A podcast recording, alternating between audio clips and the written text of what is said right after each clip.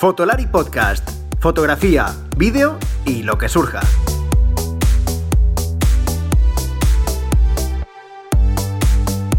Con Rodrigo, Iker y Álvaro. Bienvenidos a este nuevo episodio de Fotolari Podcast. Mm, Bueno, a ver, antes de, de comenzar quería pediros disculpas. Porque, bueno, es verdad que han pasado más de 15 días desde la publicación del último episodio que tuvimos con Oliver. Y como ya sabéis, el podcast es un podcast quincenal, que se supone que al ser quincenal deberían salir dos podcasts al mes.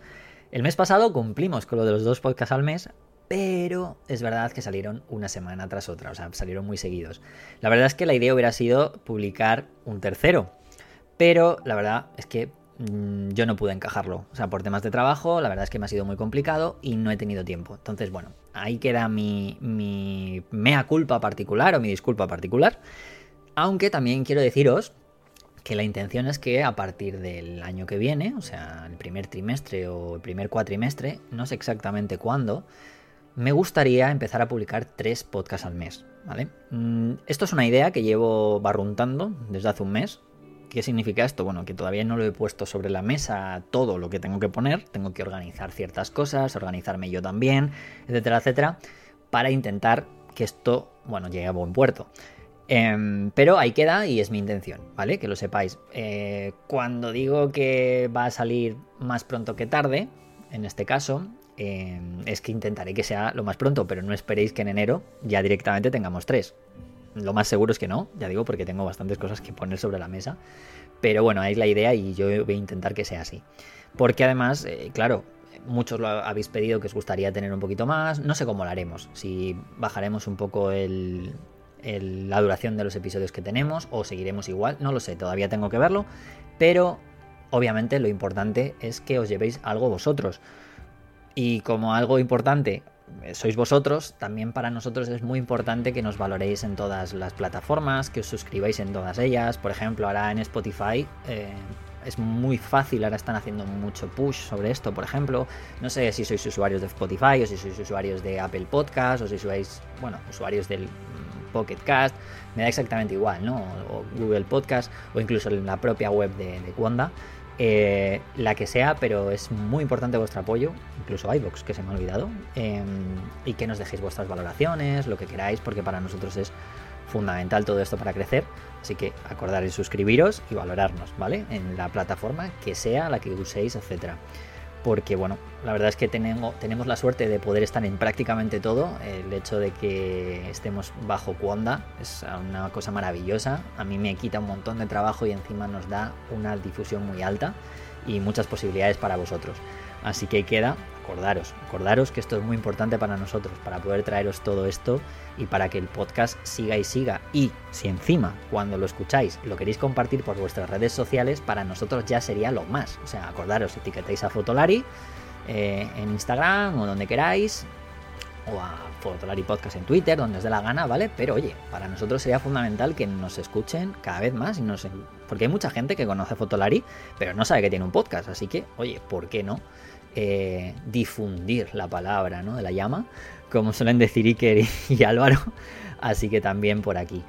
Y bueno, no me voy a, no me voy a seguir eh, bueno, enrollando aquí sobre esto. Lo que vamos a hacer es pasar directamente al episodio de esta. de este. Bueno, de este momento, ¿no? Este, este episodio. Con la charla, una charla maravillosa con una persona que admiro muchísimo, que es Tino Soriano. Vamos a tener una charla. Acaba de lanzar un libro muy interesante. Eh, que hablaremos de él, pero no es una charla solo de su libro, sino de muchas más cosas. Yo he tenido la suerte de poder coincidir con Tino algunas veces. Y le he intentado. o eh, le intentaré hacer unas preguntas. Algunas de las que a lo mejor no, han, no ha respondido muy habitualmente, porque ya sabéis que Tino está en muchos sitios, pero yo creo que es una charla muy interesante, porque voy a intentar que, que, que se moje un poco en el tema de cómo está la fotografía a día de hoy, también un poco en la formación, cómo lo ve, cómo ha aprendido, eh, referentes de él, eh, qué se dedicaba antes, eh, bueno, unas cosas que yo creo que es fundamental que le explique, porque bueno, al final es verdad que ha hablado mucho de sus libros, hablaremos de ellos, ya digo, pero hay muchas cosas que están ahí que, se conocen de Tino desde hace tiempo, pero no es lo que más se le ha focalizado en nuestras últimas entrevistas que ha hecho. Y me parecía fundamental, sobre todo para que la gente que escuche el podcast aprenda. Es fundamental que aprenda y es, para mí, Tino es un glosario de fotografía con patas, así literalmente, y es uno de los mejores fotógrafos de España en estos últimos 40 años y es un privilegio poder escucharle. Así que os dejo con la entrevista, vamos a ella, pero ya sabéis que hay una cosa que a mí me encanta desde hace dos meses poder decir, y es que antes de la entrevista, dentro patrocinador. ¿Estás pensando en comprar una nueva cámara o necesitas algún accesorio para tu equipo? No dejes de visitar camaralia.com, la tienda online con los mejores equipos de fotografía y vídeo profesional, las últimas novedades y los mejores precios para venta y alquiler, y como siempre atendido por los mejores profesionales. camaralia.com Y como os comentaba en el comienzo del episodio, tengo aquí a uno de los grandes fotógrafos de, de este país, de España, España, porque ya digo España, porque como al final nos estáis escuchando desde Estados Unidos, Latinoamérica, etcétera, eh, pero seguro que ya habréis oído hablar de él, sobre todo porque en Fotolari, eh, tanto Iker como, como Álvaro le hicieron un, café con hace ya un, hace un tiempo, con la, salida de, de, uno de sus libros en, la editorial Anaya Fotoclub, que es Tino Soriano. ¿Qué tal, Tino? Eh, Rodrigo, eso, eso de grande me recuerda que tengo muchos años. Gracias. Bueno, pero al final normalmente, a ver, para, vamos a decir para nuestra desgracia, en el mundo de la fotografía muchas veces suele ser así, ¿no? Creo yo. Sí, los fotógrafos y especialmente los freelance no envejecemos ni nos ponemos enfermos, ni, nos podemos jubilar y si tienes una jubilación ha de ser activa, porque lo nuestro no es trabajo, lo nuestro es, es un hobby que nos pagan. Eso, te he oído bastantes veces decir eso y estoy bastante de acuerdo, eh, porque en general levantarte cada mañana pensando en plan, oye, mira, voy a hacer algo que me gusta, eh, no todo el mundo puede a día de hoy, ¿eh? muchas veces. No, no fue fácil, yo empecé con 37 años eh, y antes estuve haciendo camionero, profesor de guitarra, cobrador de morosos. Pues justo esta, de libros. Esa era una de las preguntas con las que vamos a comenzar porque, a ver, muchos conocemos a Tino eh, desde, pues eso, ¿no? Desde fotógrafo de National Geographic en España, que luego ha tenido todo ese trabajo de fotoperiodista, fotógrafo de viajes, etcétera, de publicaciones, y más actualmente por el tema de los libros. Eh, pero, ¿cuáles han sido tus inicios, no? O sea, eh, tú lo acabas de decir, ¿no? ¿Qué, te llevó a la fotografía, a coger una cámara para dedicarte a esto? A ver, el milagro, el, el, eterno milagro de la gente de mi generación que ponías un papel en blanco en, en una cubeta con líquido y de repente ahí apareció una foto que, no la foto, sino para mí aquella foto es un, recuerdo de tu vida, un, retazo de algo que has vivido. Por eso yo siempre relaciono la fotografía con la experiencia. Lo que tú haces es de escenificar algo que, que, has vivido, que has sentido y que luego has captado usando lenguaje fotográfico. Como todos, yo creo que vi aquello, me enamoré, me gustaba la idea de la fotografía como como un notariado de mi vida. Nuestra vida es muy corta y creo que vale mucho la pena eh, disfrutarla en el sentido de, tener experiencias, experiencias que a ti te llenen. Y la fotografía no deja de ser una especie de recordatorio de estas experiencias. De manera que, que, yo vi esto y decidí que sería fotógrafo. Estaba estudiando magisterio, me quería hacer maestro, después de haber empezado medicina y derecho, y al ver la fotografía vi que me permitía ser maestro para millones de personas. Una foto de National Geographic llega a millones y millones de personas, un reportaje, un libro puede llegar.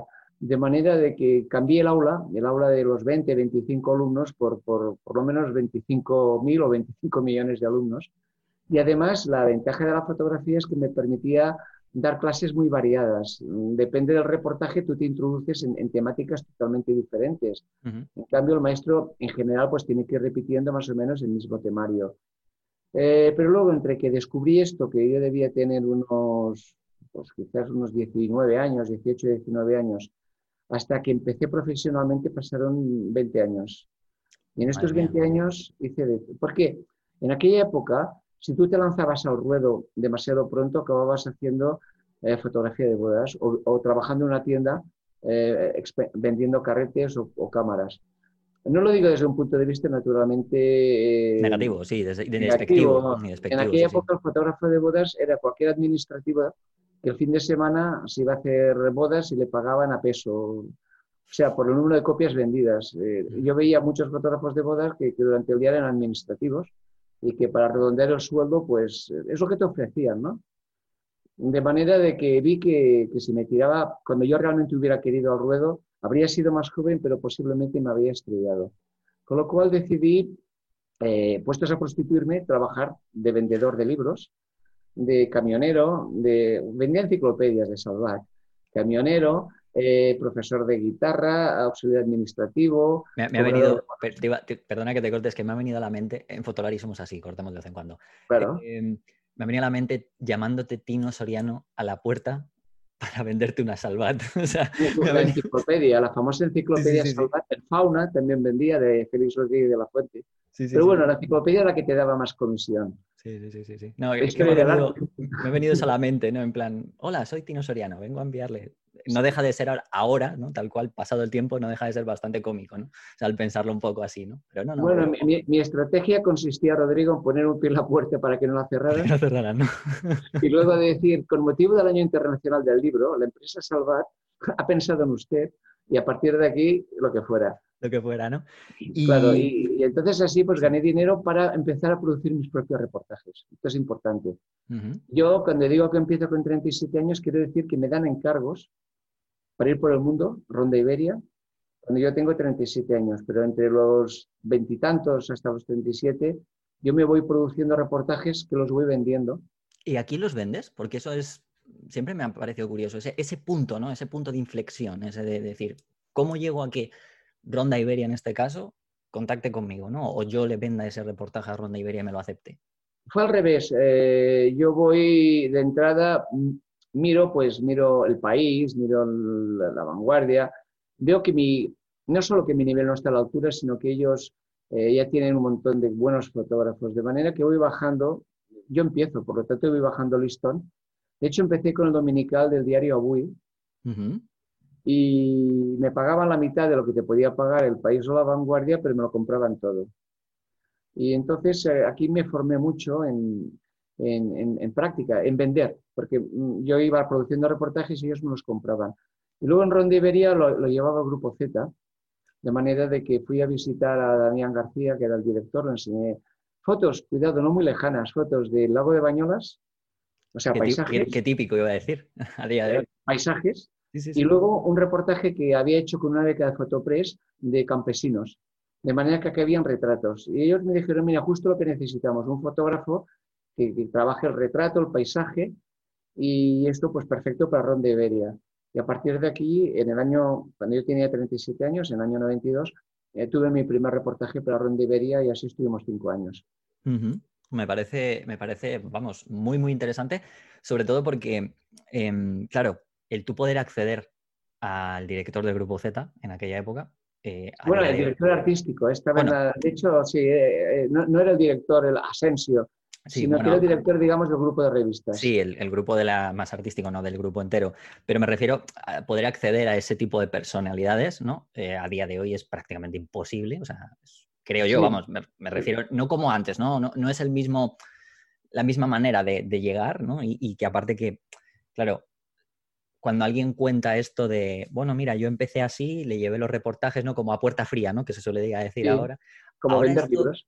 Claro, al final es así. Eh, esto ya, es, obvio que esto ya no, no, no, va así desde hace unos cuantos años porque es casi imposible, ¿no? Acceder de esa manera a... es que hay una inflación, Rodrigo. El problema que tenemos es, y esto quizás te lo enlazo con una, posible pregunta, hoy en día hay una, inflación de producción en el momento en que, la fotografía pues, es relativamente más accesible para todo el mundo, más fácil. Eh, por ejemplo, National Geographic. National Geographic empezó a abrir aquella sección de, no sé, visiones, sino por, eh, algo que los lectores enviaban fotografías y se encontraron pues, que era más práctico, en lugar de enviar un fotógrafo de ellos a hacer estas fotos, tomar las fotos que los lectores les enviaban. Claro.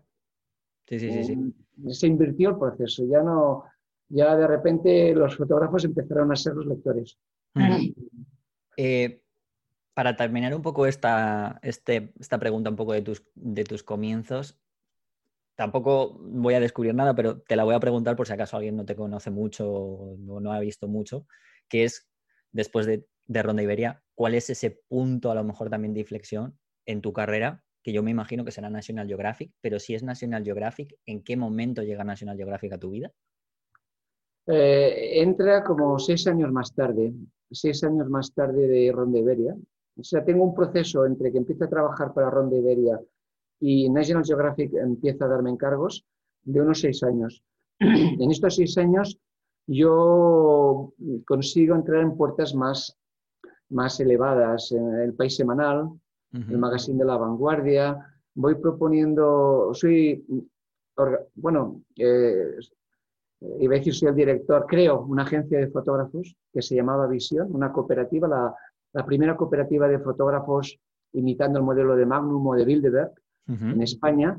Y entonces esta cooperativa me permite eh, abrir mercados con Japón, con Estados Unidos, con Alemania, con el norte de Europa, de manera de que yo mismo empiezo a buscar sin querer revistas, el Spiegel, el Paris Match, y voy trabajando como freelance con, con todas estas revistas. Y a la vez National Geographic durante tres años me tiene a prueba. Es decir, el director... Te tiene a prueba, o sea, te tenía como como yo voy a decir, becario rollo a ver qué me, me, das, ¿no? No, no, no, no, no, no, no, no, no es así. Eh, yo estoy en Visa por Limas, llega Tom Kennedy, el director de fotografía entonces de National Geographic, y él no conoce fotógrafos europeos. De mm. manera que imagínate, en Visa por Limas que hay como 5.000 fotógrafos, y dice, bueno, quien quiera enseñarme el portafolio estaré disponible. Y, y se organizó una, una, una, una cola del copón. Eh, imagínate que tú estés tú mismo, ¿no? que estés en Perpignan y que te diga pues, el director de fotografía en Sonserif que le apetecería ver tu trabajo. Eh, yo enseño mi trabajo, llevo 60 diapositivas en el bolsillo, él las ve y me dice, bueno, me gusta, pero vuelve el año que viene con lo que hayas hecho en un solo año de trabajo, porque quiero ver un poco, no, no tu carrera, sino tu efectividad. Al segundo año le, le traje 60 diapositivas de nuevo, cuando las vio me dijo, está bien, pero todavía necesito que trabajes más. O sea, vuelve el próximo año y me enseñas lo que has hecho. Y a partir del tercer año me dijo que, bueno, que ahora empezaríamos a trabajar poco a poco para ver si yo me sentía cómodo con ellos. Cosa que aquí es, casi casi imposible que, que, una revista te trate así. No, no, imposible, ya te digo yo.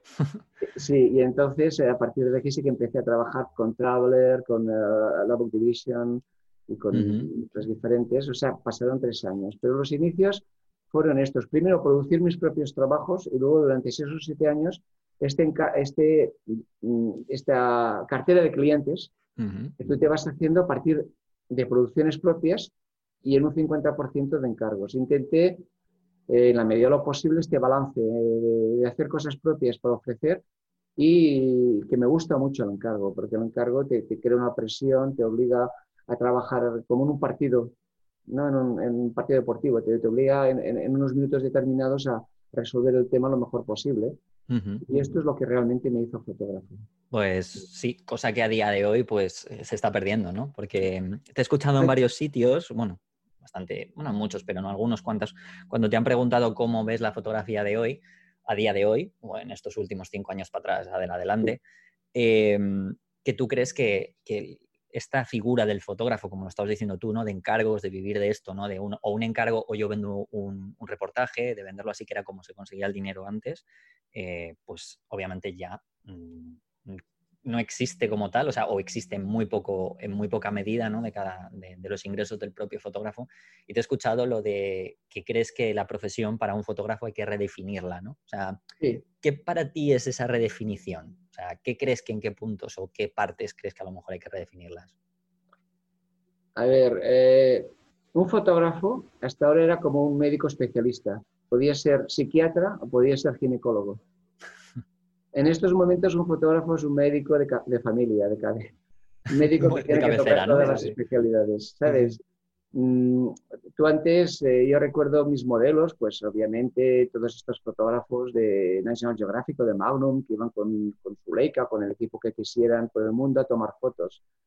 Pero desaparecieron las revistas, apareció Internet, cambió la sociedad y de repente eh, a un fotógrafo, mm, me sabe mal decirlo, pero lo primero que te piden es que tengas seguidores en Internet. Es cierto. Es cosa que lo hablamos a veces con nuestros editores gráficos en Anaya, que, oye, y que si, tú sacas un libro y tienes 20.000 seguidores, pues obviamente el mensaje llega mucho más que si tienes cero seguidores. Esto de entrada implica que ella, el fotógrafo tiene que ser una persona pública o de fácil acceso. Y luego, por el otro lado, ¿qué voy a decirte? Entra el vídeo, entran los podcasts, entra tu capacidad de escribir, no solo para las redes, sino para los vídeos, para, para preparar un guion de vídeo. Exacto. Y, y más. Yo veo a Ofelia de Pablo y a Javier Zurita, que son unos grandes referentes para mí, aparte de grandes amigos, que ellos mismos están haciendo los subtítulos en inglés de, de, las producciones o en castellano de las producciones que están haciendo. Y mezclado con las redes y ese técnico de sonido, no te lo pierdas. No me, no me cabe ninguna duda, porque de hecho una de las cosas que yo, mm, yo me formé en audiovisuales también. Bueno, yo, sido, yo soy geógrafo de profesión, o sea, fíjate lo que, cómo cambia la vida, pero luego en, mi, en mis estudios de audiovisuales eh, era una época en la que era la transición entre el analógico y el digital, que yo ya yo aprendí a hacer fotos con analógico, pero ya estaba el digital bastante, empezaba a estar asentado. Y, y, no le presté mucha atención al sonido. Yo he grabado con NG, yo he grabado también vídeo y tal, pero me gustaba más la fotografía en aquel momento pero no le presté mucha atención al sonido y me acuerdo que en aquel momento tenía un profesor que me decía, mucho cuidado con no prestarle atención al sonido, porque si grabas vídeo, habrá un momento en el que como esto continúa adelante y las cámaras empiezan a, las cámaras caseras o DSLR que usamos empiezan a grabar sonido, o sea, empiezan a grabar vídeo, te vas a arrepentir de no aprenderlo. Y me he arrepentido porque de no prestarle la misma atención y a día de hoy le estoy haciendo bastante caso y me estoy empezando a formar más en el sonido, porque llevas toda la razón es fundamental porque al final una película con un mal sonido la acabas abandonando, es el 50%. Y para acabar de adobar mi definición de fotógrafo, vas a ser un puto crack en la informática, porque es que ahora mismo que si el room, que si fase no sé qué, que si cambiando continuamente y obviamente controlar tu propia web. O sea, fíjate del tipo que iba con la Leica o la Olympus o la Nikon o la Canon por el mundo a lo que hemos acabado, una especie de astronauta. Sí, totalmente, ¿no? Es como un hombre orquesta, ¿no? Yo el otro día me definía como el típico hombre, o sea, cuando me ponen algo y digo, mira, yo ahora no sé ni qué hago, me decían, los, me decían, oye, dime una, una biografía tuya, y digo, mira, te pongo este dibujo y yo creo que ya con esto creo que queda claro de un poco de, de lo que hago, porque hago de todo, creo que ya hago de todo. Calla, Rodrigo, que tú y yo encima somos escritores. Ah, bueno, bueno, escritores. Yo, mira, escribes mucho mejor que yo, te lo puedo asegurar, Tino. Te escribes muchísimo mejor que yo. Escritores y docentes. Eso sí, pero yo escritor, de verdad que cuando a mí me dicen, ah, oh, eres escritor, digo, no, mira, yo soy un intento de, o sea, tengo una revisora. es de escribir. Tengo, pero tengo una revisora que si no tuviera una revisora, yo te puedo asegurar que mi libro sería la mayor catástrofe que podría existir o la, mayor patada al mundo de la fotografía que podría existir. Pero bueno, em, te voy a preguntar, porque lo acabas de decir, ¿no? Con el tema de, ese fotógrafo con esa Leica o con esa cámara, ¿no? Que, al final no dejan de ser fotógrafos clásicos, que seguimos estudiándolos y yo soy fan de este tipo de gente, a pesar de que a día de hoy haya cambiado mucho la fotografía como profesión, ¿no? No como, no como fotografía en sí, sino como profesión. Tú te has formado con gente como Elliot Erwitt, ¿vale? Alex Webb, que para mí es uno de mis referentes. Es, Dios, o sea, sí, totalmente, para mí es Dios, o sea, así como lo has dicho tú. Luego con Cristina, eh, Cristina García Rodero, que es una de las mejores personas en fotografía que yo me he encontrado. Exacto. Susan Meiselas, bueno, etcétera, etcétera, ¿no? Sí, Cristian Todos, o sea, es que podría seguir, lo tienen en tu web si quieren verlo, o sea, yo te, lo digo, lo dejo ahí. Em, ¿Tú qué has aprendido de ellos? O sea, ¿qué, qué, has cogido de ellos? ¿Qué has aplicado a tu trabajo fotográfico, incluso de la vida? ¿no? Y no sé, cuéntanos algo, ¿no? De, alguna anécdota con ellos que para ti te haya marcado, ¿no? Para lo mejor para tu, momento de, profesional o incluso de la vida. Sí, eh, yo creo, eh, la, fotografía, Rodrigo, yo diría que es muy mitómana. las personas suelen mirar a, los que están en el Olimpo un poco como Magnum, National Geographic, eh, James y todo lo que quieras. El, yo creo que es importante para un fotógrafo con aspiraciones a vivir de la fotografía formarse en talleres, que es lo que hice yo. Y entonces en estos talleres lo más importante que aprendí es que eran personas de carne y hueso con todas las, eh, todas las ventajas y los inconvenientes que tiene que ser de carne y hueso y que eran personas muy normales, pero que todas estas personas en su fotografía imprimían parte de su personalidad. En realidad, una fotografía es el resultado de cómo eres y un reportaje, la manera de resolverlo y tu trabajo acaba siendo un reflejo de tu personalidad. Eh, yo cuando voy como alumno, pues por ejemplo con Elliot Erwitt o con Alex Webb o cualquiera de ellos, voy a ver a Dios, pero de repente me doy cuenta de que son seres humanos como yo, que, tienen que pelearse para conseguir un encargo, que de repente tienen que combinar sus encargos profesionales con su obra artística, que es la que más nos llega, y que también pues, han tenido eh, muchos noes, como yo. Alex Webb me enseña de que si una persona normal trabaja ocho horas, él trabaja 16. Y por eso hace estas fotos increíbles. Claro, porque las ocho horas restantes, lo que dices tú, ¿no? Las tiene que usar en conseguir trabajos para poder vivir hasta que puede conseguir algo. Es una forma de decirlo, ¿no? Y aparte. Mm, estas fotos de calle que, tú con tus libros los conoces perfectamente, no llegue las hace. Puede estarse entre dos y cuatro horas parado en un sitio hasta que, surge este momento mágico. Y esto parece, eh, parece obvio, pero un fotógrafo normalmente siempre tiene prisa. O sea, una foto, bueno, voy a hacer otra. En cambio, yo con Alex Webb entiendo, aprendo sobre todo este concepto de que, y National Geographic luego me lo confirma, que el concepto es una foto al día. Bueno, sí. El típico 365, ¿no? Aunque luego, que además suele servir muy bien para seguir entrenando la mirada. Yo creo que es algo fundamental, ¿no? O sea, justamente eso. La verdad es que es, no sé, yo no he tenido la suerte de poder estar al lado de Les Web. Le tendría, yo, yo, tendría 24 horas para preguntarle cosas. yo, yo le haría trabajar 24 horas, pero para preguntarle cosas. Él, es, él, él, da, muchas clases, muchos cursos. Es una persona que le gusta mucho la docencia, junto con Rebeca, su mujer, dar talleres. Pero luego lo que más, lo que quizás lo que más me, o sea, lo que más me influyó fue el Elliot Erwitt, que para mí era pues, uno de los mejores fotógrafos del siglo XX. Y de repente él me dice que mira, Tino, si tú no llamas a los editores, los editores no van a pensar en ti, aunque sea Elliot Erwitt. Sí, ¿no? O sea, al final es la puerta fría, el saber que estás ahí, ¿no? En plan, oye, mira, por lo menos de vez en cuando, decir, oye, mira, que he hecho esto, a ver si te interesa. O... Sí, el, bajarte, o sea, el, bajarte, bajarte al moro, siento moros los editores, y decir, oiga, que soy el Erwitt, pero estoy aquí y necesito curro, o tengo esta propuesta. Mm. Esta, esta, esta visión mucho más humilde que yo creo que comparten casi todos los fotógrafos míticos, que, nadie te regala nada. puedes tener talento, pero el talento sin, mucho trabajo por tu parte de producción y, de relación pública, fíjate que muchos grandes fotógrafos son muy activos en las redes. Sí, es verdad. de, hecho, em, yo lo que me he dado cuenta es que también eh, la figura del fotógrafo desde fuera, o sea, no desde fuera, sino desde cuando estás dentro, desde una posición empezando, nos creemos como que todo el mundo debe conocer a todo el mundo y luego resulta que fuera del mundo de la fotografía al final no te, das cuenta que al final es que es una burbuja en la que, bueno, sí, Elio Derwit para nosotros puede ser Dios, pero para lo mejor la redactora de, de Travel a lo mejor no lo conoce y, puede ser como el que tiene al lado en la oficina. Y muchas veces yo eso me di cuenta, ¿no? De más, cuando vas avanzando en años y te vas juntando con gente y te vas dando cuenta que al final no es así, ¿no? Que el, el mirar más allá de la foto te va dejando claro de que, cuidado, que no es, por muy alto que estés, no dejas de ser una persona cualquiera. No eres nadie. Si hay, un clásico, cuando yo me presento a algún lugar oficialmente, vengo de National Geographic para hacer algo, la respuesta habitual es, ah, yo también veo los canales. Eh". Sí, no, la tengo con la suscripción. Sí, sí, me gustan los animales. es la siguiente frase. Ah, muy bien, muy bien.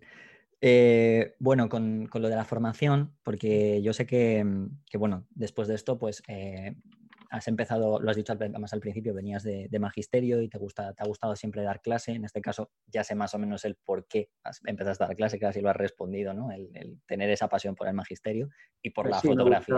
Compartir conocimientos. Por supuesto. Entonces, em, una de las cosas que, que sé es que esta enseñanza de la fotografía me imagino que tú, que además que llevas muchos años enseñando como docente, eh, también habrás, habrás cambiado, ¿no? O sea, has cambiado muchas cosas, ¿no? Los alumnos ya no van pidiendo exactamente lo mismo. Ya no solo porque no pidan lo mismo, sino porque creo que también con esta redefinición de la fotografía también se piden otras cosas.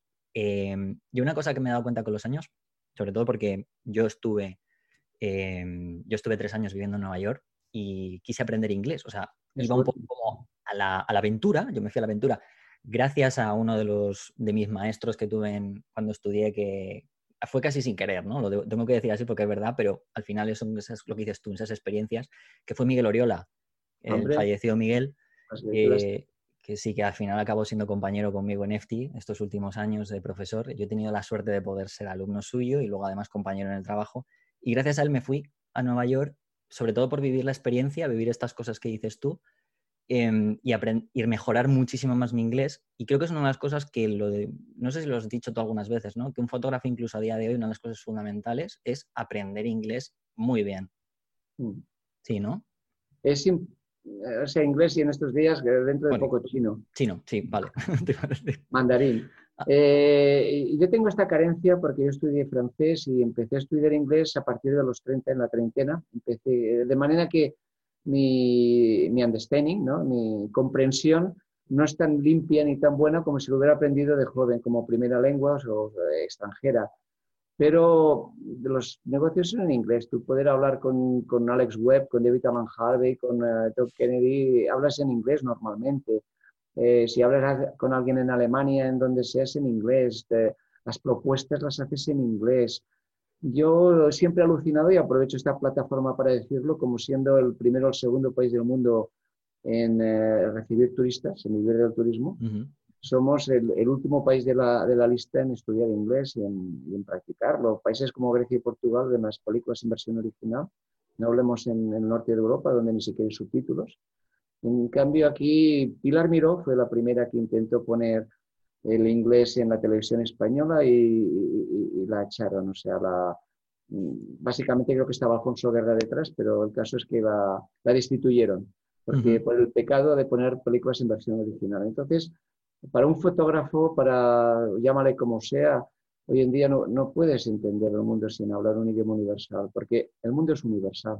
Sí, no, y más ahora, ¿no? Lo que hemos hablado antes, ¿no? Con el mundo globalizado en el que al final estamos, ¿no? Porque incluso antes era como, bueno, no sé lo que existe fuera porque yo tampoco viajo, ¿no? Pero es que ahora no tienes que viajar para poder comunicarte con alguien, desde tu propio salón. Y es muy triste en mi caso, cuando yo estoy rodeado, una vez al año nos reuníamos, ahora ya no, los fotógrafos de National Geographic en enero, la primera quincena de enero en Washington, para encontrarnos todos. Y esto muy americano, ¿sabes? Hacer un, sí, de tres días, así es estupendo. Y es triste estar rodeado, pues yo qué sé, de James Nadway, de Alex Webb, de John Stemmer, y, ver que, que, que, ponen a hablar entre ellos, hacen sus bromas y tú no te enteras de nada, porque es jodido. Pero bueno, sí, la verdad es que sí, sería, sería bastante. Yo tampoco, a ver, yo soy inglés, pero tampoco soy bilingüe, quiero decir, o sea que aseguro que como se suele decir, no habría cosas que tampoco me enteraría, pero hago por seguir, porque creo que además es fundamental en el trabajo además en el que estoy, que ahora sí que estoy en un tema globalizado y te das cuenta que incluso con gente de Alemania, de Italia, de Grecia, de cualquier lo que has dicho en tú, ¿no? Libros, conferencias en inglés, libros en inglés. Yo me formé mucho comprando libros y mm. obviamente no los tenía que leer en francés y en inglés, para, porque en aquella época prácticamente no había escuelas y los buenos libros, no habían pocos buenos libros traducidos aquí. Lo que, me, lo que sí que me ha gustado aparte de esto, cuando lo dijiste, que, em, es que abogas por no que no haya no que no haya formación en la técnica fotográfica, pero que haya menos y que haya más por temas como humanistas, ¿no? Humanísticos, como, no sé, teatro, eh, bueno, psicología, ¿no? Todo esto que también debería ser fundamental, ¿no? En las escuelas o incluso los profesores cuando lo, demos. Y la empatía. Mm. Es, eh, hoy en día, eh, mi hija está estudiando una carrera que se llama Global Communication International y te pueden estudiar a Donald Trump como el origen de la Primera Guerra Mundial, como la figura de Hitler, como la economía de mercado, como los Lehman Brothers. Mm. Bien, pues esta es la carrera que habría estudiado para ser fotógrafo, o por lo menos para ser reportero. Has de tener la cultura suficiente para estar comiendo al lado de un jefe de Estado. Y saber qué decirle. Y saber qué decirle, saber qué opinar con, un médico eh, propuesto para el Nobel y, a la vez eh, ser una persona próxima pues, a un mendigo que está en una casa de caridad eh, recogiendo la comida. Esto, estar en un país donde tanto políticamente como religiosamente hay otros dogmas y no, y no comportarte como un, como un ignorante. Mm.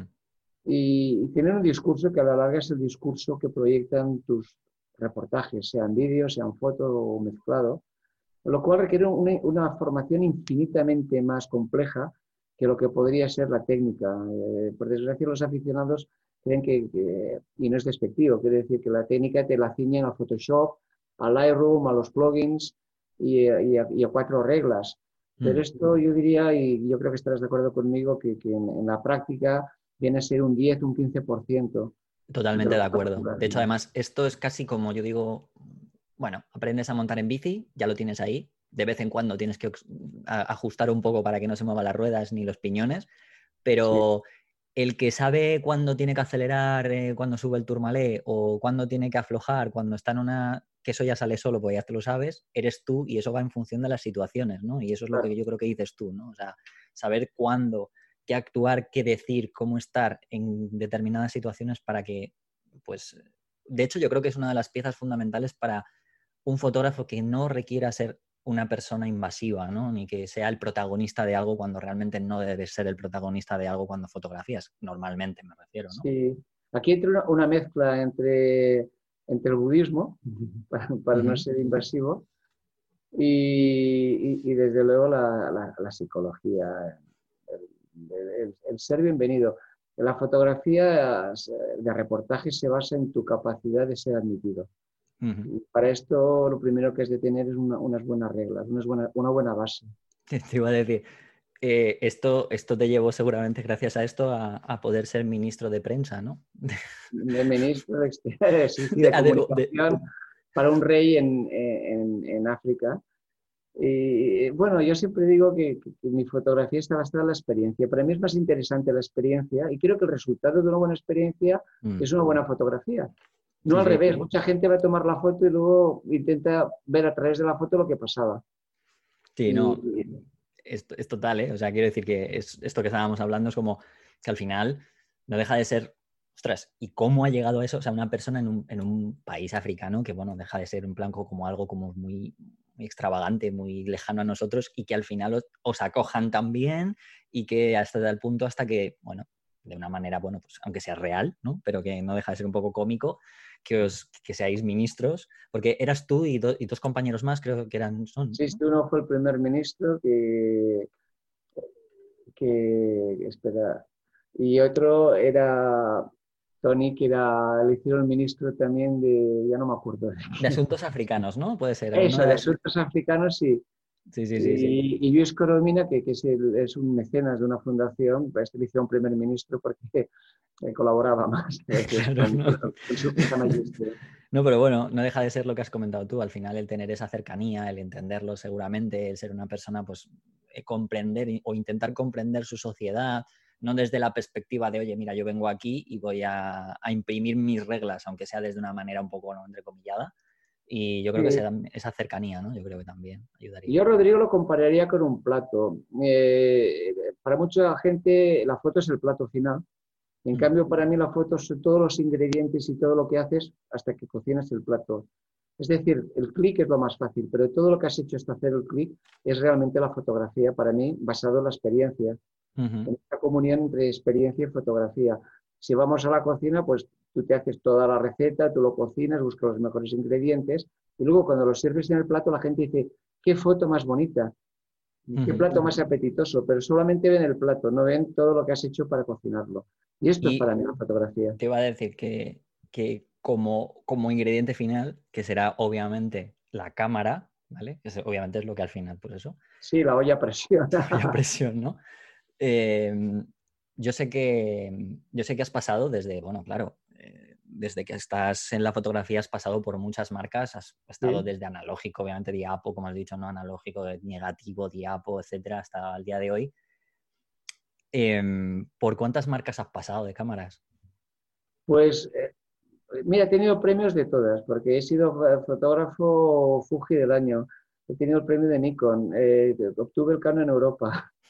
Eh, estuve, fue la, fui la, marca de Sony, no sé cómo se llama esto, que es la, la, representa a Sony en, anuncios, a Lumix, Leica, y ahora soy de Olympus. O sea, no, pero, Parezco un mercenario. No, no, no, pero a ver, al final, al final te lo pregunto porque vale que al final, bueno, bueno, pues te puedes asemejar más o unir más a unas por, porque te sientas mejor para tu trabajo, porque a lo mejor lo veas mejor, pero era una forma de decir, lo que acabas de comentar tienes toda la razón. O sea, no por tener una marca u otra o una herramienta u otra, la foto va a salir mejor sí o sí, sino porque tú haces un trabajo previo que al final es como, bueno, es como ese pequeño condimento final que cada uno le pone, ¿no?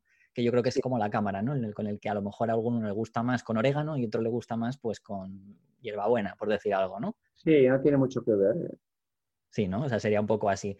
Te lo, te lo comentaba porque, bueno, al final lo has dicho, ¿no? Lo de Olympus, em, que, que, eres visionario de Olympus, yo colaboro con ellos también y como que a mí, me, a mí me ha gustado siempre la marca por el hecho de, bueno, de la filosofía de, de algo compacto, ¿no? De lo que hablábamos de no ser muy invasivo, etcétera, etcétera.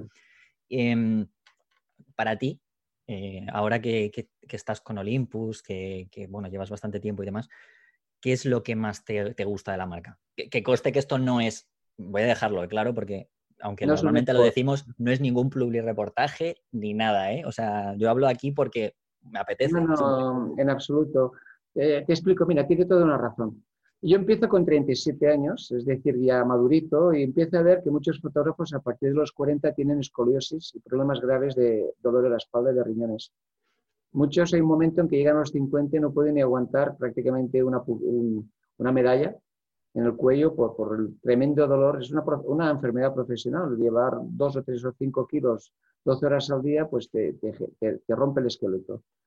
Yo veo a, gente un poco mayor que yo con estos problemas y decido que yo quiero llegar más lejos, que yo no soy especial, que me va a pasar lo mismo. De manera que siempre he trabajado primero con una Nikon eh, básicamente y tres objetivos, un 35 como objetivo madre, un telecorto que era el 85, el 90, no me acuerdo, y un 28, un 20.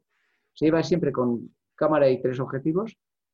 Y luego con Leica, pasé a Leica porque todavía era más ligera, me, cabía en una riñonera, en el bolsillo, podía prácticamente ocultarla para que la gente no viera un fotógrafo en mí cuando yo me aproximaba al motivo, sino viera un, un ser humano interesado preguntando antes de tomar fotos por la historia.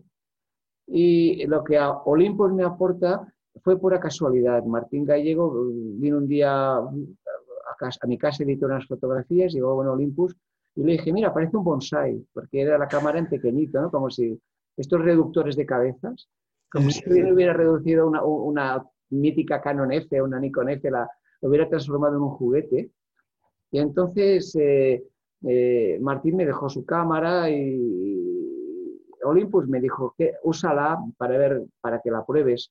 Yo la usé como segunda cámara. Iba con mi Leica y recuerdo viajes a Cuba y así, entonces llevaba ya la Olympus pequeñita y metida y hacía alguna foto. Pero luego al editar, mi sorpresa fue que siempre editaba más fotos tomadas con Olympus que con Leica. Es decir, conseguía mejores resultados con Olympus que con Leica.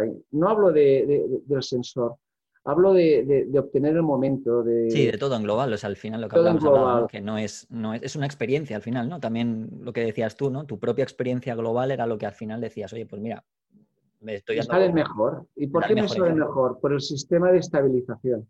Uh Leica no tenía un sistema de estabilización, de manera que muchas fotos me salían movidas cuando trabajaba con luces extremas, en cambio Olympus me las clavaba. Y luego una cosa importantísima que para los reporteros creo que es fundamental, es que el sensor nunca se ensuciaba. Ah, con Nikon o con Leica, a la que cambiaba tres veces de objetivo ya tenía polvo en el sensor. Mm. Entonces, imagínate un reportaje para National Geographic de dos meses, lo que representa que a partir del segundo día tengas el sensor sucio. Claro, sí, sí, sí. No, estoy totalmente Olympus me permitía cambiar de ópticas, ópticas fijas, que es lo que sigo usando yo, tres ópticas, sin ensuciarse el sensor. De manera que tengo una cámara que para mi trabajo es perfecta, porque ocupa poco, pesa poco, no se ensucia y tiene un estabilizador brutal. Las lentes son luminosas y me dirás, bueno, tiene un sensor pequeñito, pero es que yo publico fotos a doble página. En un momento determinado las he ampliado a 3 metros, pero me da. 20 megas o 24 megas me da suficiente. Sí, sí, totalmente de acuerdo. Yo igual. ¿Qué tienes, una M1 Mark III o M Mark II? Eh, M1. Las dos, porque. Bueno, claro, ¿qué te voy a contar? no quiere decir. pero la mía es la PEN, la, preferida es la Olympus PNF. Me encanta, yo también la tengo, la tengo ahí guardadita. la uso de vez en cuando porque para mí es como mi cámara fetiche. Debo decir que me enamoré cuando hiciste el anuncio, con, cuando la presentación con Clotet. Ah, con, Álvaro Sanz. Con Álvaro Sanz y Marc Clotet, con los dos. Sí, sí, sí. Y me, encantó esa cámara, esa desde ese día dije, la quiero. Y cuando estuve haciendo ciertas acciones con ellos, al final le dije, yo quiero esta cámara. muchas de mis fotos de bañolas que publico eh, en este COVID, eh, porque es lo que tengo, lo que puedo fotografiar, sin mascarilla, los patos todavía no la llevan, eh, están hechas con PNF todavía. Y luego digo, la 2 o la 3, no hay grandes diferencias. En, este sentido, yo creo que si alguien quiere iniciarse Olympus, la 2 está bien también.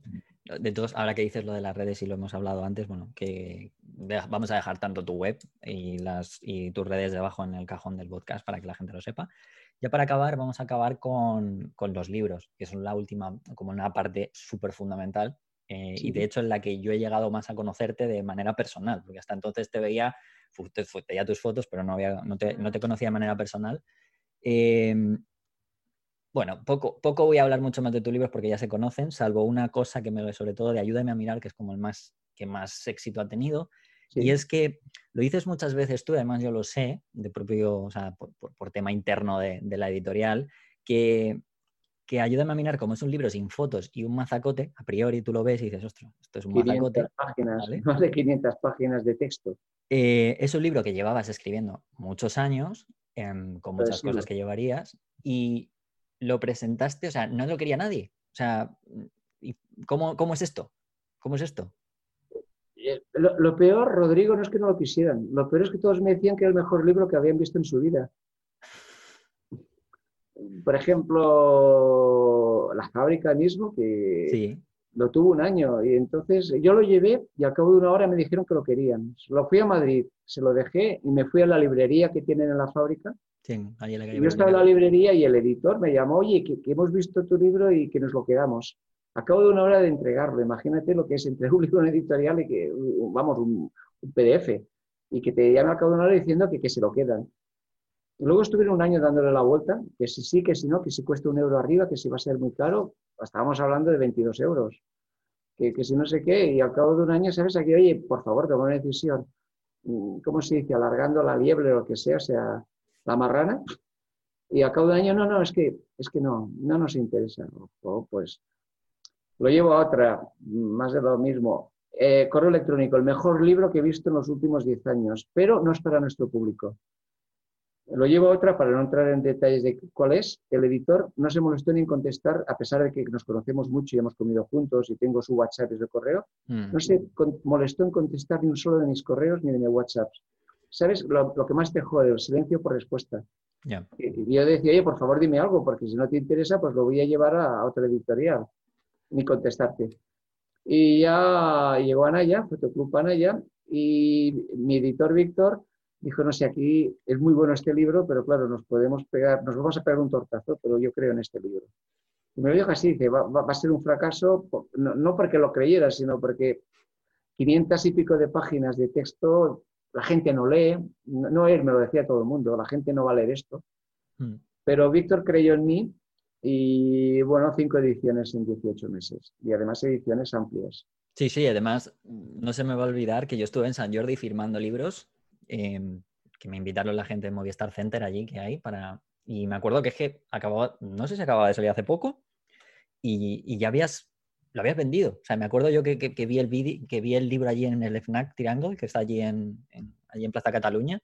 Sí. cuando lo vi dije, y estaba el número uno, estaba, se quedó, me parece que entre los cinco libros más vendidos de Amazon, que eso era... Eh, sí, sí, sigue, sigue el número cuatro, después de, de 18 meses, está el número cuarto. Fue como...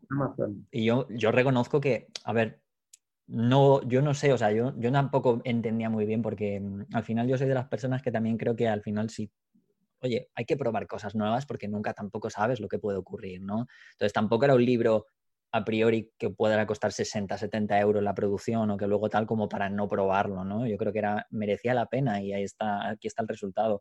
Me parece, me parece un acierto por parte de Víctor, debo decirlo, que, y sobre todo porque también de quién venía, ¿no? 40 años de experiencia, es que merecía la pena, yo creo. Apostó por algo que, para mí era una Biblia en el sentido de que lo había escrito pues escuchando la palabra de Dios, que Dios pues era Alex Webb, era... Por ejemplo.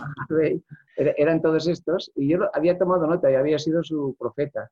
Claro, claro. El libro lo que explica es un poco las profecías, hay 300 fotógrafos con sus miles de frases, ya lo conoces, pero quiero decir, hice, hice un poco pues de, de, San Marcos o de escritor, ¿no? Solo con eso ya merecía la pena, o sea, es que bueno, pues no, en ese sentido eh, era simplemente para, para, explicar esto, porque es verdad que mucha gente no lo sabe, yo creo, o sea, ha visto el éxito, pero no sabe que realmente ha sido todo, no solo ha sido esfuerzo de 40 años, describirlo, sino los, los últimos de, oye, mira, lo que decías tú, ¿no? De, hola, soy Tino Soriano, te voy a contar cómo les pasa, ¿no? Cómo les pasa. No, y todo el mundo mm, es buenísimo, pero va a ser que no es. Eh, por eso les digo que la profesión de fotógrafo, los noes, también han llegado pues a, las grandes estrellas. Eh, que nadie se piense que nos regalan nada. de cualquier reportaje, cualquier publicación, te las de currar como el que más. No, yo debo decir además que mm, sacar este libro, o sea, es un logro no solo por haberlo escrito, sino por, lo que dices tú, ¿no? Lo de conseguir, por cómo está la situación ahora de, del tema de libros y que no tenga fotos, que al mm. final hay pocos libros que tengan pocas fotos, que no tengan fotos y, por ejemplo, que sean éxitos, ¿no? Por ejemplo, pero son actuales o relativamente actuales.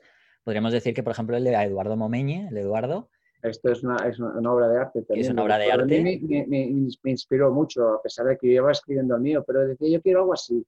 Sí, y o, Susan Sontag, ¿no? Que son como los dos libros así como en plan de cabecera que no tienen fotos, pero también es verdad que no tienen 500 páginas, tienen sus 150, sus ciento y poco, ¿sabes? ¿Sabes lo que era difícil, Rodrigo? Que después de estar 25 años escribiendo sobre 40 años de experiencia, que me dijeron, es que es ido tarde, es que en inglés. era muy, o sea, por un lado que, era el mejor libro que habían visto nunca y por otro lado que la gente no le decía, joder, es que qué mala pata que me he pasado escribiendo. Me he pasado, ¿no? Eh, tenía que haberlo hecho hace 20 años. Sí. Bueno, em, y ya para terminar tu último libro, que es el que lo acabas de sacar, que es Curarte, que, mm. bueno, que es un libro de obras, de regalos, sobre todo para, para como una especie de, de, homenaje a todos los que son todos los sanitarios en estos últimos años. Em, explícame un poquito em, ¿qué es para ti curarte? O sea, ¿qué ha significado para ti esto? Y que, además creo que tiene como también un valor personal para ti esto. Mucho. Mi, padre era médico, quería que yo fuera médico. De hecho, se, enfadó mucho conmigo cuando yo le dije que, iba a ser fotógrafo porque hace 40 años ser fotógrafo era un equivalente a, vender carretes o revelar carretes. La gente te llevaba el carrete y, lo revelaban en Kodak y lo entregabas vendías gafas, o sea, era una mezcla entre óptica y, revelado de carretes. Y claro, no era lo mismo que ser un médico con tu consulta y, lo que cobrabas.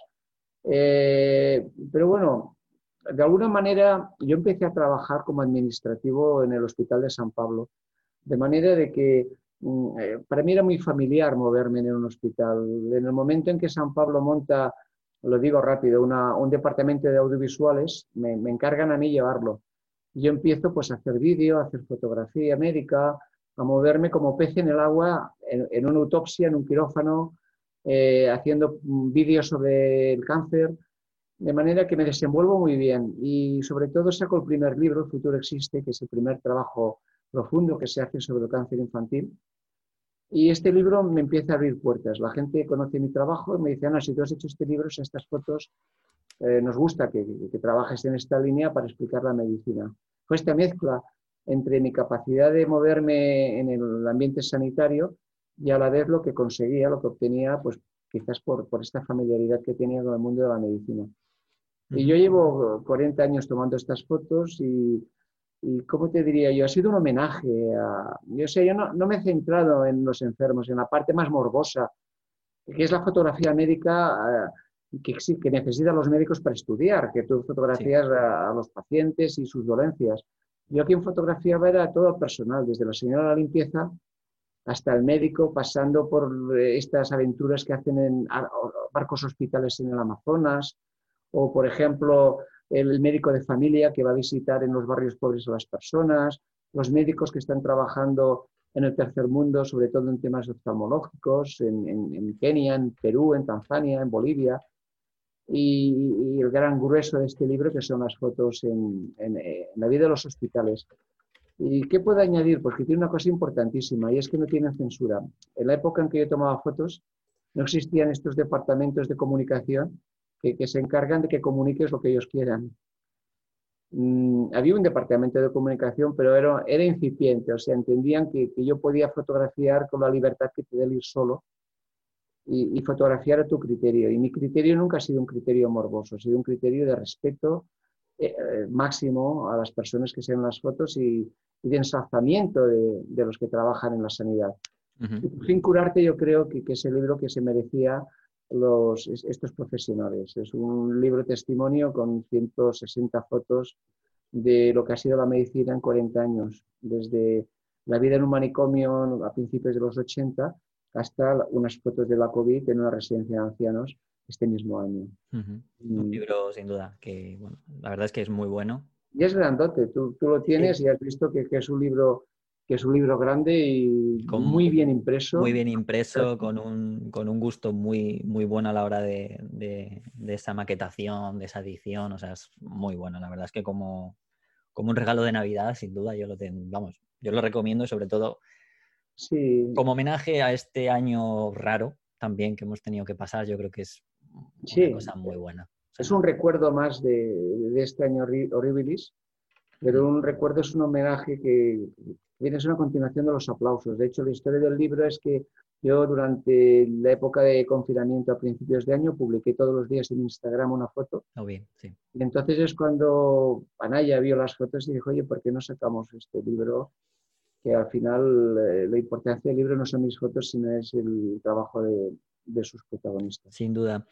Bueno, pues voy a acabar con, una opinión personal sobre esto, además, sobre no exactamente este libro, pero algo que tiene que ver con esto, que, es quizás la única parte un poco más, vamos a tirar un poco, como yo digo, al barro, a ver qué opina Tino Soriano.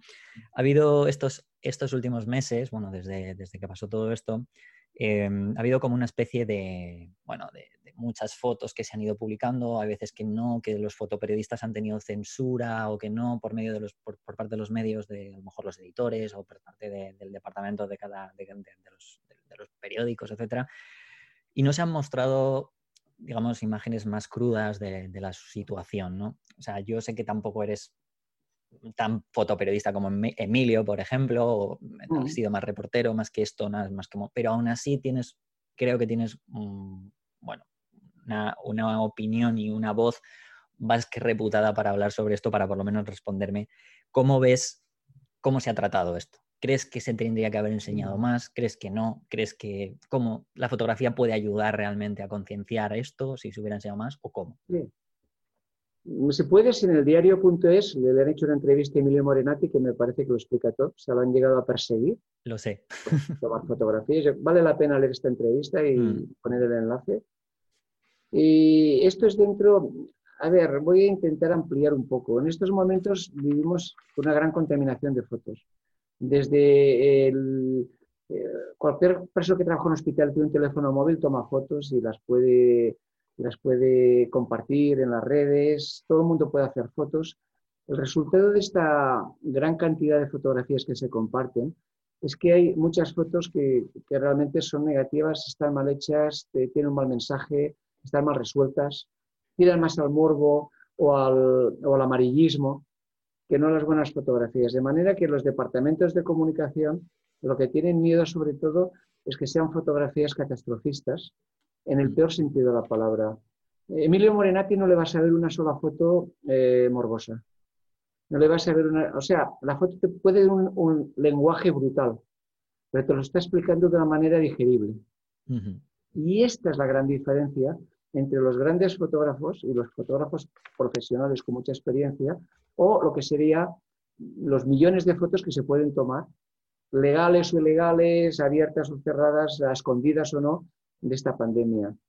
Eh, como todo es controlar. Yo creo que, los grandes eh, puntos de comunicación han querido controlar este mensaje y, lo que, optado por censurarlo casi todo. Es decir, no entrar porque esto no se puede ver, porque esto es muy malo, esto es negativo, pacientes en el suelo, eh, gente muriéndose, esto es, da mal rollo.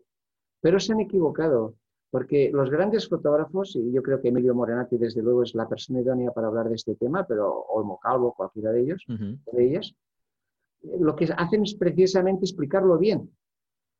Consiguen la famosa imagen que vale mil palabras, la imagen que convence a la gente de los infinitos mensajes que se envían por escrito o por audio a, la humanidad. Mm, yo creo que, que, ahí es donde ha estado un poco el fallo, ¿no? Quizás de, de no de realmente no saber si realmente había que confiar por el bagaje que tiene cada uno, decir, oye, esta persona tiene un bagaje que puede demostrar que su manera de expresar o de manera de mostrar esto merece la pena eh, apostar por ello, ¿no? No esconder todo, sino aquí yo creo que es donde no vale todo, totalmente. Claro. Imagínate que colocas a, Isabel Muñoz, a Cristina García Rodero, a Gervasio Sánchez, ¿sabes? Mm. A, todos estos grandes fotógrafos, a Samuel Aranda, y, les dices, oye, el Estado español te hace un encargo, tú vas a estar trabajando durante seis meses, te vamos a pagar tanto, vamos a hacer un archivo, que al final se va a hacer un archivo, como sabes tú muy bien, pero es un archivo con la generosidad de los fotógrafos. Que, es de otras cosas, pero no del gobierno. O sea, ni del gobierno ni, ni, de dinero, o sea, es que ni un euro por, por, por, mm. jugarte la vida para documentar algo.